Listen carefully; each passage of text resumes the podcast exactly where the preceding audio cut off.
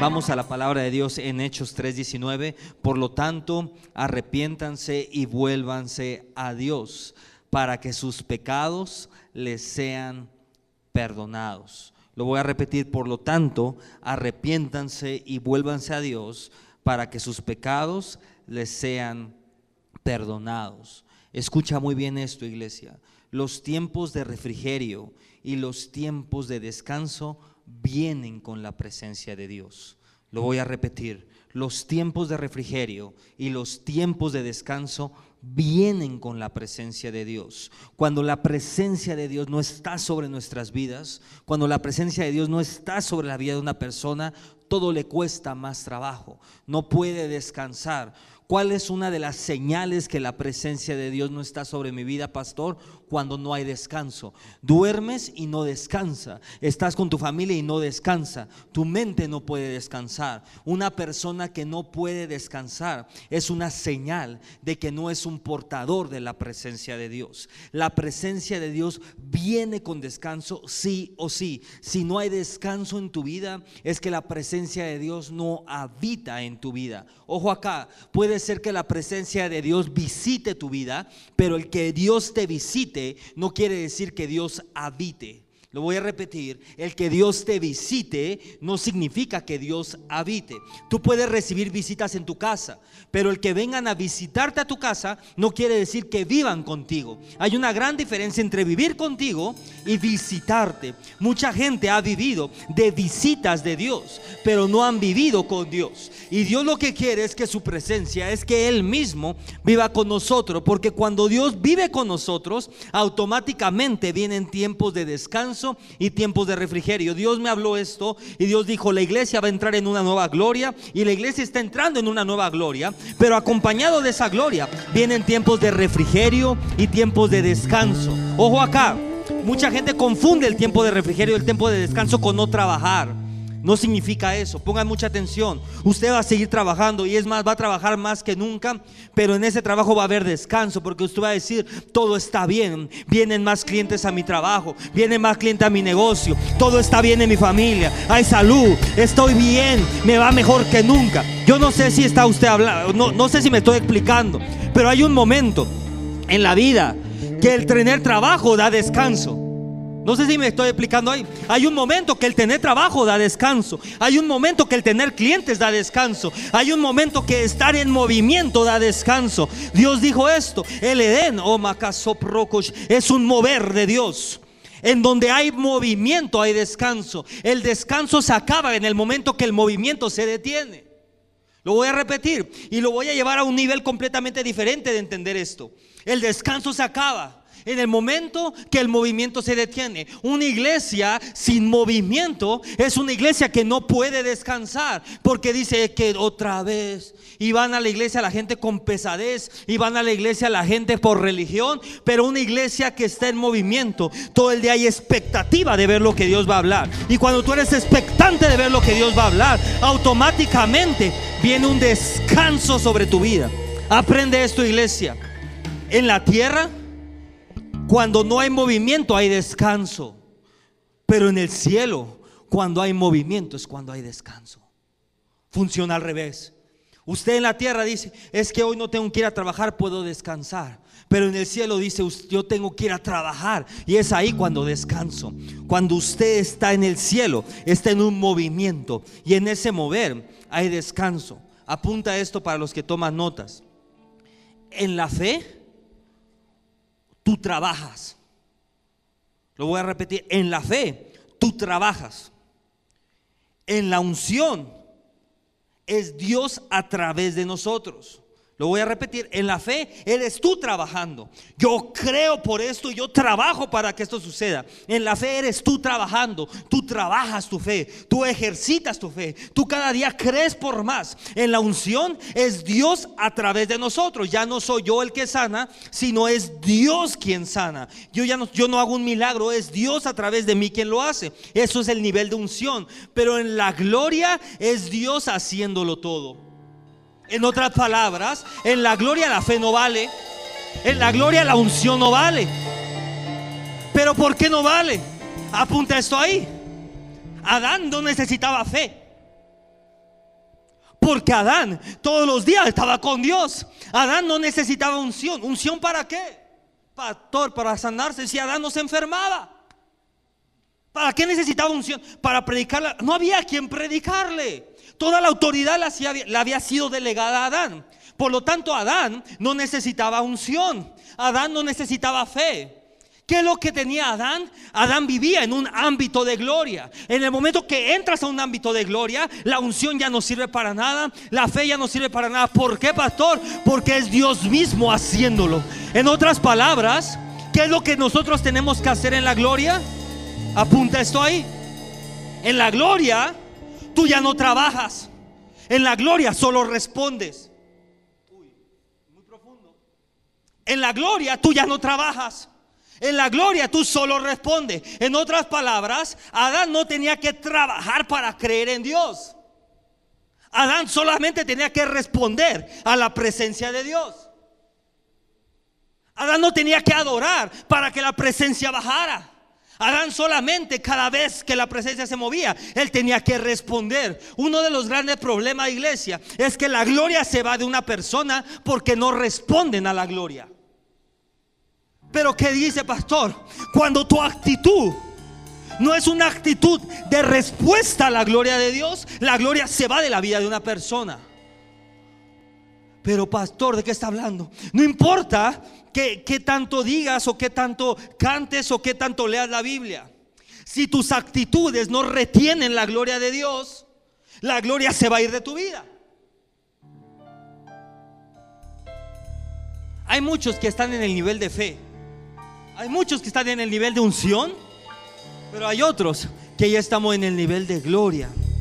Mira esto, la intención original es que el hombre viviera en la gloria.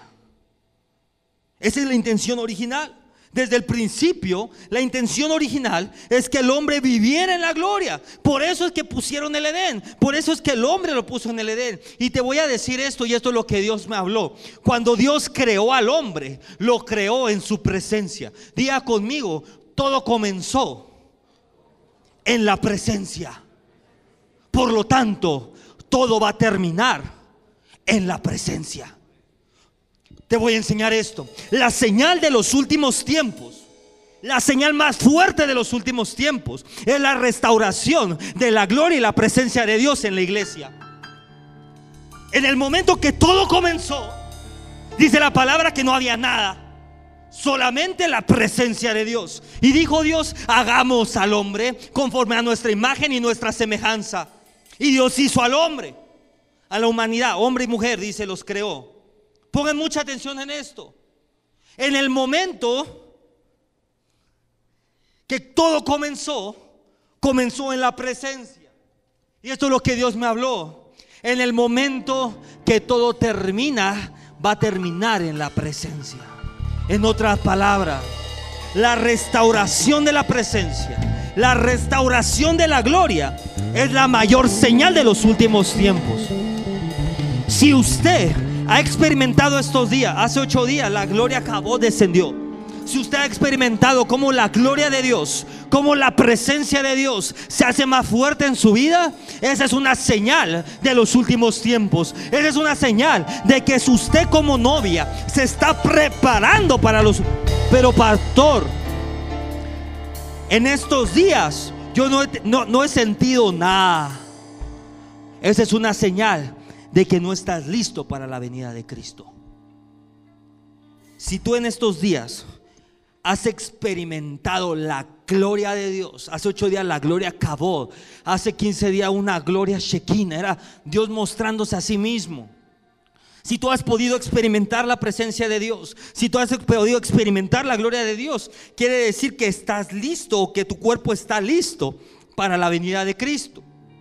Pero todo aquel que no ha, experimentado nada, todo aquel que es indiferente a la presencia de Dios, es una señal de que no estás listo. La indiferencia es una señal, ya eso no me meto. Todo comenzó en la presencia. Y todo va a terminar en la presencia. Pongan mucha atención en esto.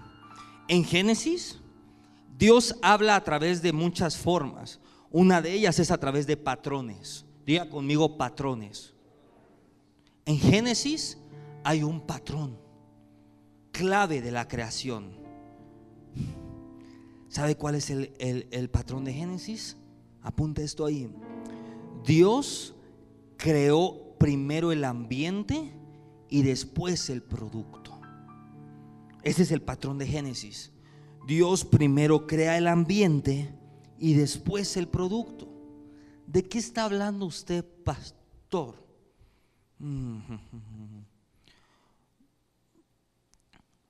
Todo lo que de Dios, todo lo que Dios crea, primero crea su ambiente, porque en ese ambiente está destinado a vivir. Ejemplo, dice la palabra de Dios que Dios creó los cielos y la tierra. Y después dice que separó las aguas de la tierra. Entonces ya había agua y ya había tierra. Y le dijo al agua, agua, crea seres viviente. Ahora mismo tierra comienza a formar seres vivientes. Pongan mucha atención en esto. Por lo tanto, cuando nacieron los peces, ellos ya tenían un ámbito en donde vivir de donde salieron. Ejemplo, los peces, dice la palabra de Dios que Dios no formó los peces. Dios le ordenó al agua que formase los peces. Entonces, si usted se da cuenta, la creación va por un orden. Antes de crear animales, ya había árboles. Antes de crear peces, ya había un océano. ¿Por qué, pastor? Porque hay un patrón en Dios. Dios primero crea el ambiente y después crea el producto. Ojo acá, si cualquier cosa de la creación se sale de su ambiente, muere. Dije, en el momento que cualquier cosa de la creación salga de su ambiente, muere. Ejemplo, cuando sacas a un pez del mar, un pescado del mar, a un pez del mar, ¿qué pasa? Se queda vivo, le salen patitas y camina. Se muere se agarra a un perrito y lo mete en el mar, ¿qué pasa? Se ahoga, se muere. Ojo acá, la gente no entiende esto. ¿Sabe por qué Adán murió?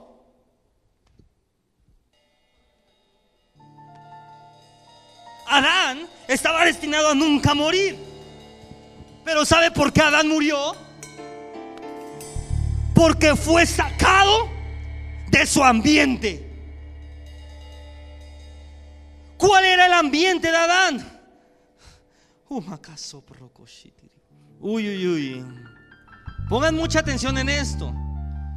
Génesis 2.8. ¿Cuál era el ambiente de Adán? Y Jehová Dios plantó un huerto en Edén, al oriente, y ahí puso al hombre que había formado. En otras palabras, Dios crea el Edén y una vez creado el Edén, pone al hombre ahí. Porque Dios sabe que para que el hombre pueda subsistir necesitaba todo lo que había en el Edén. Pongan mucha atención en esto.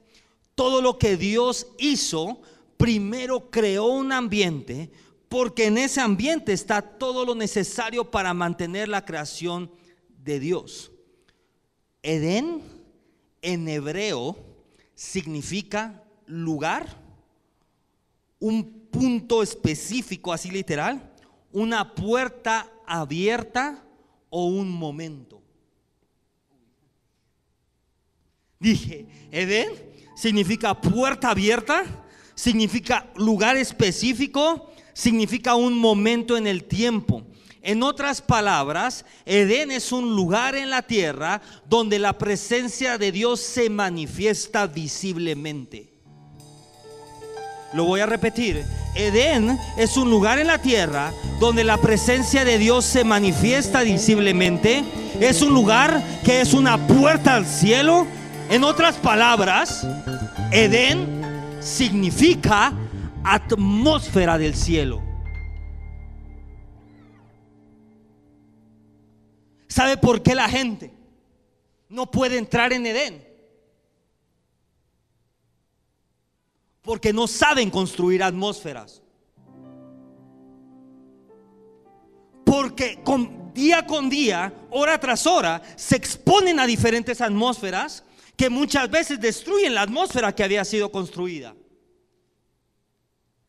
¿No me crees? Mira esto. Te levantas en la mañana, agarras tu coche, agarras el camión, te pones audífonos y pones adoración. Y tú vas adorando y de repente creaste una atmósfera. Pero llegaste al trabajo y el jefe está con una cara así medio... En ese momento, la atmósfera que creaste desapareció. ¿Por qué, pastor? Porque tu atmósfera era muy débil para estar expuesta a la atmósfera del enemigo.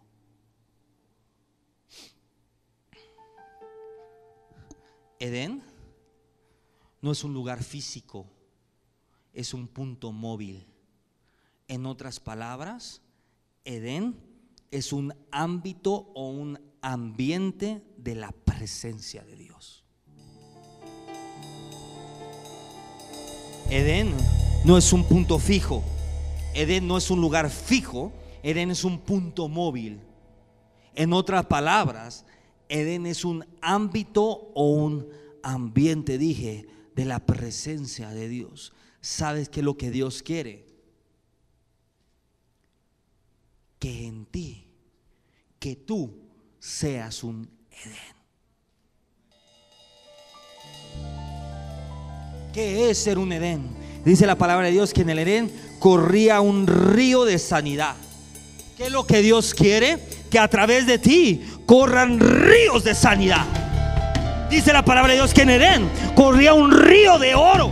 ¿Qué es lo que Dios quiere? Que a través de ti corra un río de riqueza. Entonces Edén ¿eh? no es un punto fijo, sino Edén es un punto móvil. Pongan mucha atención en esto. Mucha gente confunde la gloria con la unción. Cuando vamos súper al Antiguo Testamento, cuando vemos a Abraham, cuando vemos a Moisés, cuando vemos a Elías, a todos estos hombres de Dios, vemos hombres ungidos. Pero mira qué dice la palabra de Dios. Romanos 3:23. Por cuanto todos pecaron, Romanos 3:23. Por cuanto todos pecaron y están destituidos, ¿de dónde dice? Ojo, no dice de la presencia, no dice de la unción. Nosotros no fuimos destituidos de la presencia de Dios. Por eso es que Dios nos dio fe para creer. Nosotros no fuimos destituidos de la unción de Dios. Por eso es que vemos hombres durante toda la Biblia con poder y Dios se manifestaba a través de ellos y sobre ellos. Nosotros fuimos destituidos de la gloria de Dios. En otras palabras, la gloria es la presencia manifestada de Dios. Por eso es que la gente antes sí podía oír a Dios, los reyes, los sacerdotes, sí podían oír a Dios, pero no podían sentir a Dios. Porque la gloria es la presencia manifestada de Dios. En otras palabras, ojo acá, la gloria, no sé si está listo, pero ahí le va. La gloria es el ámbito de eternidad de Dios. Una persona. Es que no sé si... A ver si lo entiende así.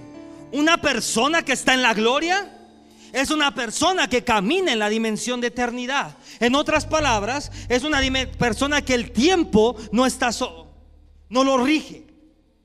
Porque es la gloria. ¿Por qué el hombre muere, pastor? Porque fue destituido de la gloria de Dios. Entonces, pastor, está hablando que si entramos al nivel de la gloria, podemos ser eternos. Dice la palabra de Dios que cuando Jesús regrese, viene glorificado. En otras palabras, viene portando la gloria a la cual nos introducirá y podemos vivir eternamente.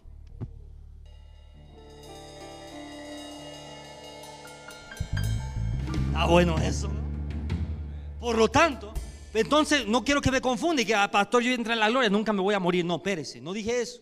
Lo que le quiero decir es que en la tierra, cuando usted entra en un ámbito de gloria, el tiempo no, no, importa para usted. Le dijeron a usted, en dos años, tres años, en 25 años va a terminar de pagar su casa. Pero usted entra en la gloria. Y el tiempo se borra. Y de repente pasó seis meses, un año y la pagó. Y usted no sabe ni cómo le hizo. Pero pasó. De repente le dijeron, esta enfermedad tarda 10 años de, terapia. Entraste en la gloria y en una semana, en un día, de repente dice, ya no necesito terapia. ¿Por qué? Porque en la gloria el tiempo desaparece. En la gloria el crono desaparece. En Edén no hay tiempo. Dije, en Edén no hay tiempo. Entonces, pastor, si lo que sacó al hombre Dije, si lo que sacó al hombre fue el pecado, quiere decir que el propósito del pecado es remover al hombre de la presencia de Dios. Dije, si el pecado, si una vez que Adán pecó dice que fuimos destituidos de la gloria de Dios, quiere decir que el propósito del pecado es remover al hombre de la presencia de Dios. Es por eso que Adán quedó desnudo y expuesto. ¿Por qué, pastor? Porque el pecado te expone.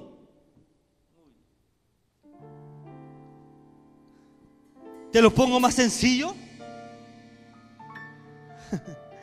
El pecado te reduce a ser un hombre natural, sencillito.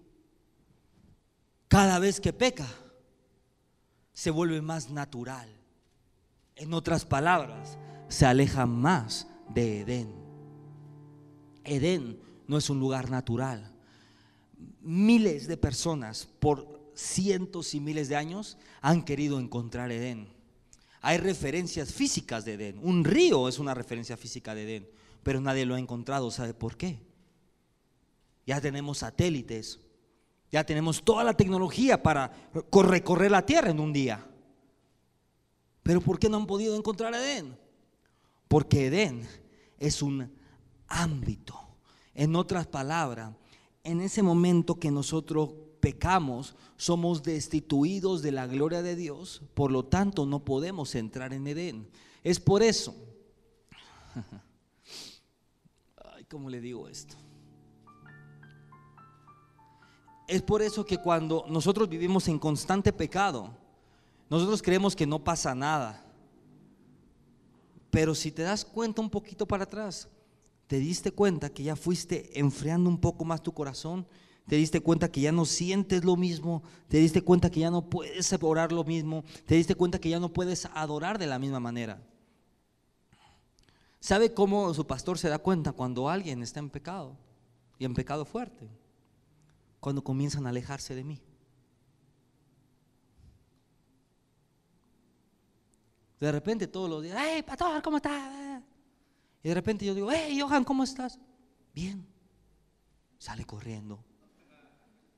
¿Sabe por qué? Quédese con ese concepto ahí. Quiero seguir mis notas porque Dios me habló específicamente. La gloria de Dios es la bondad de Dios. La presencia de Dios es el rostro de Dios. En otras palabras, Dios, dice la palabra de Dios, que Él esconde su rostro del pecado. Dios no puede ver el pecado. Mira esto. ¿Se acuerdan cuando Jesús estaba en una cruz? Una de las últimas palabras que Jesús da en la cruz es, Padre, ¿por qué me has abandonado? ¿Usted cree que el Padre abandonó a su Hijo? ¿Sí o no? Pero ¿sabe algo? Jesús vio o sintió que lo habían abandonado porque en ese momento, eh, en ese preciso momento, Él cargó todo el pecado de la humanidad y el Padre escondió su rostro. En otras palabras, cuando Jesús estaba en la cruz, el Padre estaba viendo. Pero en el momento que todo el pecado y toda la maldición de la humanidad cae sobre él, el Padre dice, yo no puedo ver eso, porque el Padre no puede ver pecado. El pecado esconde el rostro de Dios. Presencia significa panim. Panim significa rostro. El pecado hace que el rostro de Dios se esconda sobre tu vida. En otras palabras, tú igual y dices que no pasó nada. Sí, sí pasó. El pecado hace que Dios se voltee y que no te escuche. Por eso es que dice, pastores que mis oraciones no llegan al cielo. Pastores que mis oraciones no son escuchadas. Claro, es que traes tremendo pecado.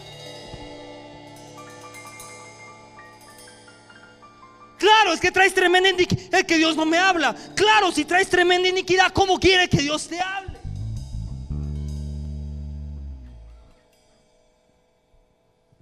Estos no son sermones atrayentes gente.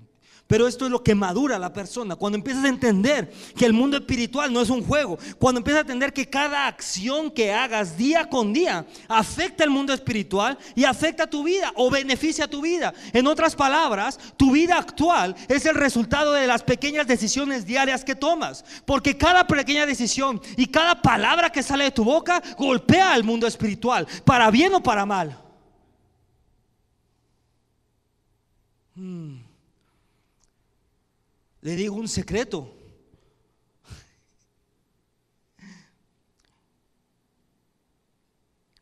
Para lo que hablan muchos, la mejor solución es que no hablen. Te lo prometo. Es mejor callar tu boca y no poner una posición en el mundo espiritual. Te lo prometo. A veces es mejor estar callado y no tomar una posición y poner una posición en el mundo espiritual. Si el propósito del pecado fue sacar al hombre de la gloria, quiere decir que entre más pecado, menos peso de gloria tiene. Lo voy a repetir. Quiere decir que entre más pecado, menos peso de gloria tiene. Pastor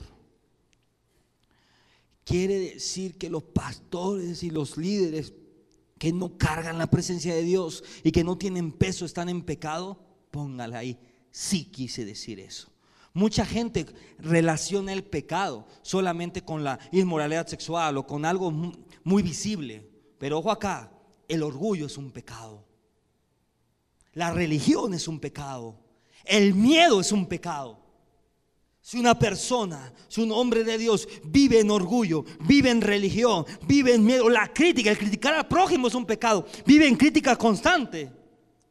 Están en pecado. Por eso no hay un peso de gloria en su voz. Por eso su voz no tiene un peso. Porque hay un constante pecado. Ojo acá. Lo que nos separa de la gloria de Dios, la brecha que hay, es el pecado. Por eso la palabra de Dios dice que Jesús vino a restaurar la brecha entre el Padre y el hombre. En otras palabras, ¿cómo es que Jesús restaura la brecha? Si la brecha es el pecado, ¿cómo es que Jesús quita la brecha? Quitando tus pecados por medio de su sangre.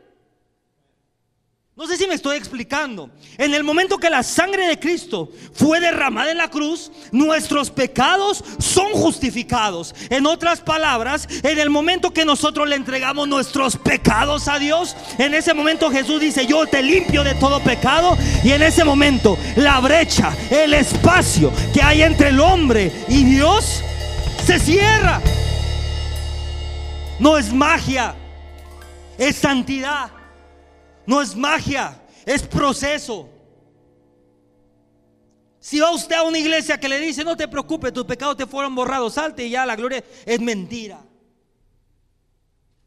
Todos los días usted tiene que morir a su carne. Todos los días tenemos una lucha para vivir en santidad. Todos los días tenemos que orar. Todos los días tenemos que desatar la sangre. Todos los días tenemos que pedir perdón. Todos los días. No es magia es proceso. Voy cerrando con esto.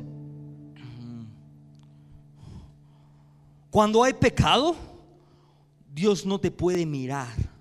En otras palabras, cuando en tu corazón hay pecado, vamos a ponerle, cuando en tu corazón hay orgullo, cuando en tu corazón hay falta de perdón, cuando en tu corazón hay, em, ¿qué más? Miedo, cuando en tu corazón hay rencor, cuando en tu corazón hay todo eso, tu corazón está sincronizado con poderes demoníacos, sino con la presencia de Dios.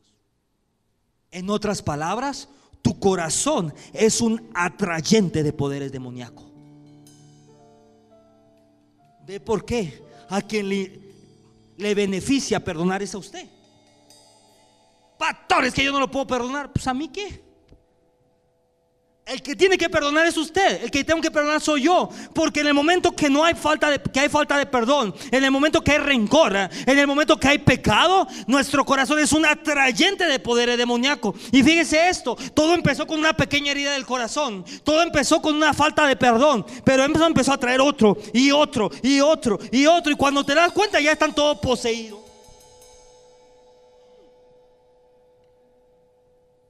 Y todo entró por qué? Por una falta de perdón, por una herida en el corazón, por una ofensa que ya ni te acuerdas cuál era la ofensa. Estos ojitos pajaritos han visto caer a los hombres más ungidos por una falta de perdón. Por una falta, no dije por falta de perdón, por una falta de perdón.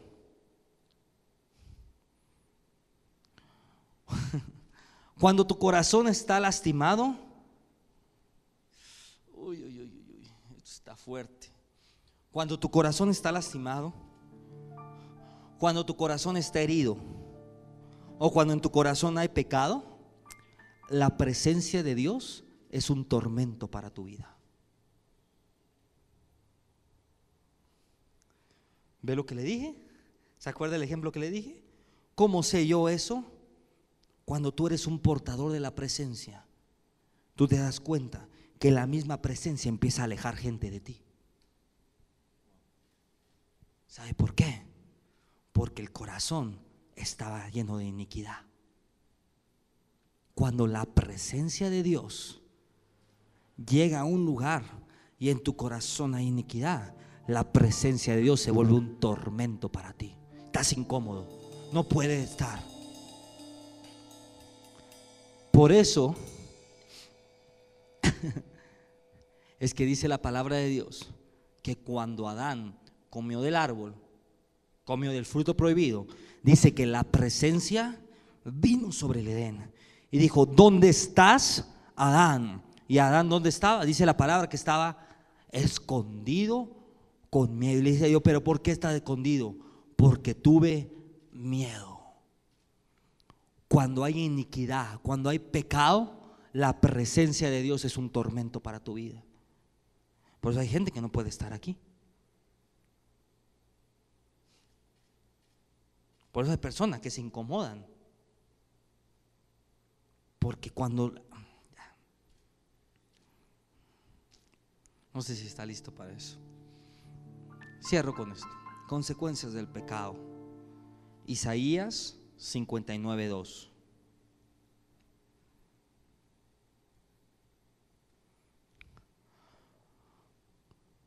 por vuestras iniquidades han hecho división entre vosotros y vuestro Dios. Y vuestros pecados han hecho ocultar de vosotros su rostro para no... Pastor, pero porque Dios no me escucha? ¿Te digo o tú ya lo dedujiste? Pastor, pero ¿por qué mi oración no tiene poder? ¿Te digo o yo tú ya lo dedujiste? Pastor, pero ¿por qué no puedo ir a nuevos niveles? Pero vuestras iniquidades, nuestras iniquidades, han hecho división entre nosotros y nuestro Dios. Y nuestros pecados han hecho ocultar el rostro de Dios para no oír. En otras palabras, en el momento que hay pecado e iniquidad sobre nuestra vida, dice la palabra de Dios que Él va a esconder su rostro de ti y de mí, así que tienes garantía que no vas a ser escuchado por Dios. Pastor pero yo he orado estando en pecadotes y estando en iniquidades. Y Dios me ha respondido.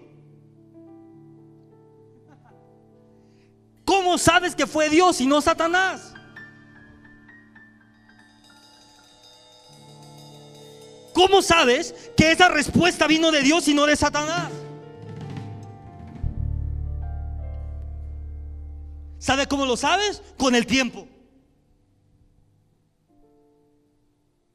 Dije, ¿sabes cómo lo sabes? Con el tiempo. Puede venir una bendición, una maldición disfrazada de bendición. Y cuando pasa el tiempo te das cuenta que eso no venía de Dios. Por lo tanto, lo único que nos garantiza que las respuestas que estamos recibiendo vienen de Dios es nuestra santidad.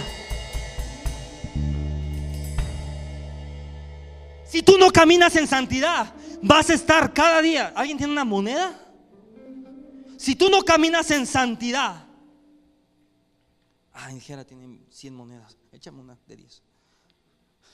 Si tú no caminas en santidad, ¿sabes lo que estás haciendo? ¿Cuál es tu vida de oración? Dios, dame un nuevo trabajo. Dios, dame salud. Dios, dame una esposa.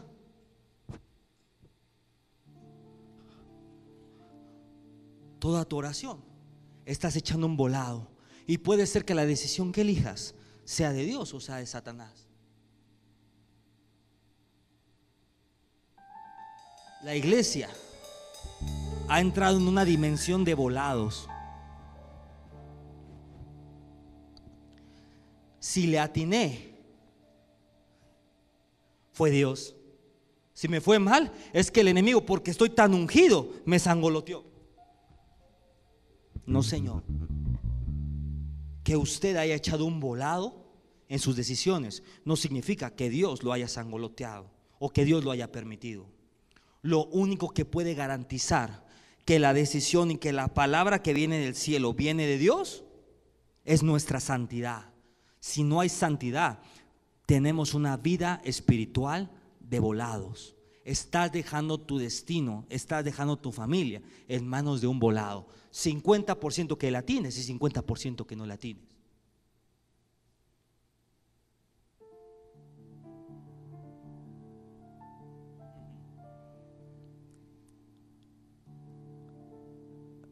Cuando una persona no carga la presencia de Dios, o cuando, una, cuando Dios esconde el rostro de una, su rostro de una persona, vienen dos cosas. Una de ellas es ansiedad, pero la clave es esto, viene angustia. Una persona angustiada es una señal de que la presencia de Dios fue removida. Cada vez que tú sientes angustia, la presencia de Dios es removida. ¿En dónde dice eso, pastor? Con esto cierro. Salmos 69, 17. Mira lo que dice la palabra de Dios. No escondas de tu siervo tu rostro. En otras palabras, no escondas de tu siervo tu presencia, porque estoy angustiado. La angustia es una señal de que la presencia de Dios no está sobre tu vida. ¿Conoce gente que vive angustiada? Si no conoce a nadie, usted es el angustiado. Yo conozco personas que ya hasta te hablan como así. No sé cómo, no sé cómo, no sé cómo explicarme, pero que vienen contigo, Jolito, qué bueno verte. Yo, pero ¿qué pasó? Nada me da mucho. Ya viven angustiados. Te saludan. No, le, no necesitaban nada a la persona. Pero te saludan de una manera tan angustiada que dices, esta persona no puede portar la presencia de Dios. La angustia o la angustia constante en tu vida, puedes estar angustiado una noche si quieres, pero cuando es un, una, un comportamiento constante en tu vida, cuando la angustia es una constante en tu vida, es una señal de que la presencia de Dios no está sobre tu vida. Entonces, pastor, ¿cuál es la solución para la angustia? Que seas un portador de la presencia. Porque cuando tú eres un portador de la presencia, igual de tus hijos no han llegado a casa. Pero tú, oh Macase, tú dices, la presencia de Dios está conmigo.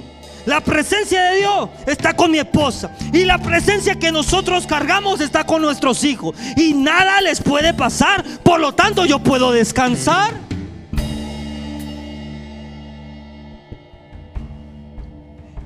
Te diagnosticaron el, el, COVID.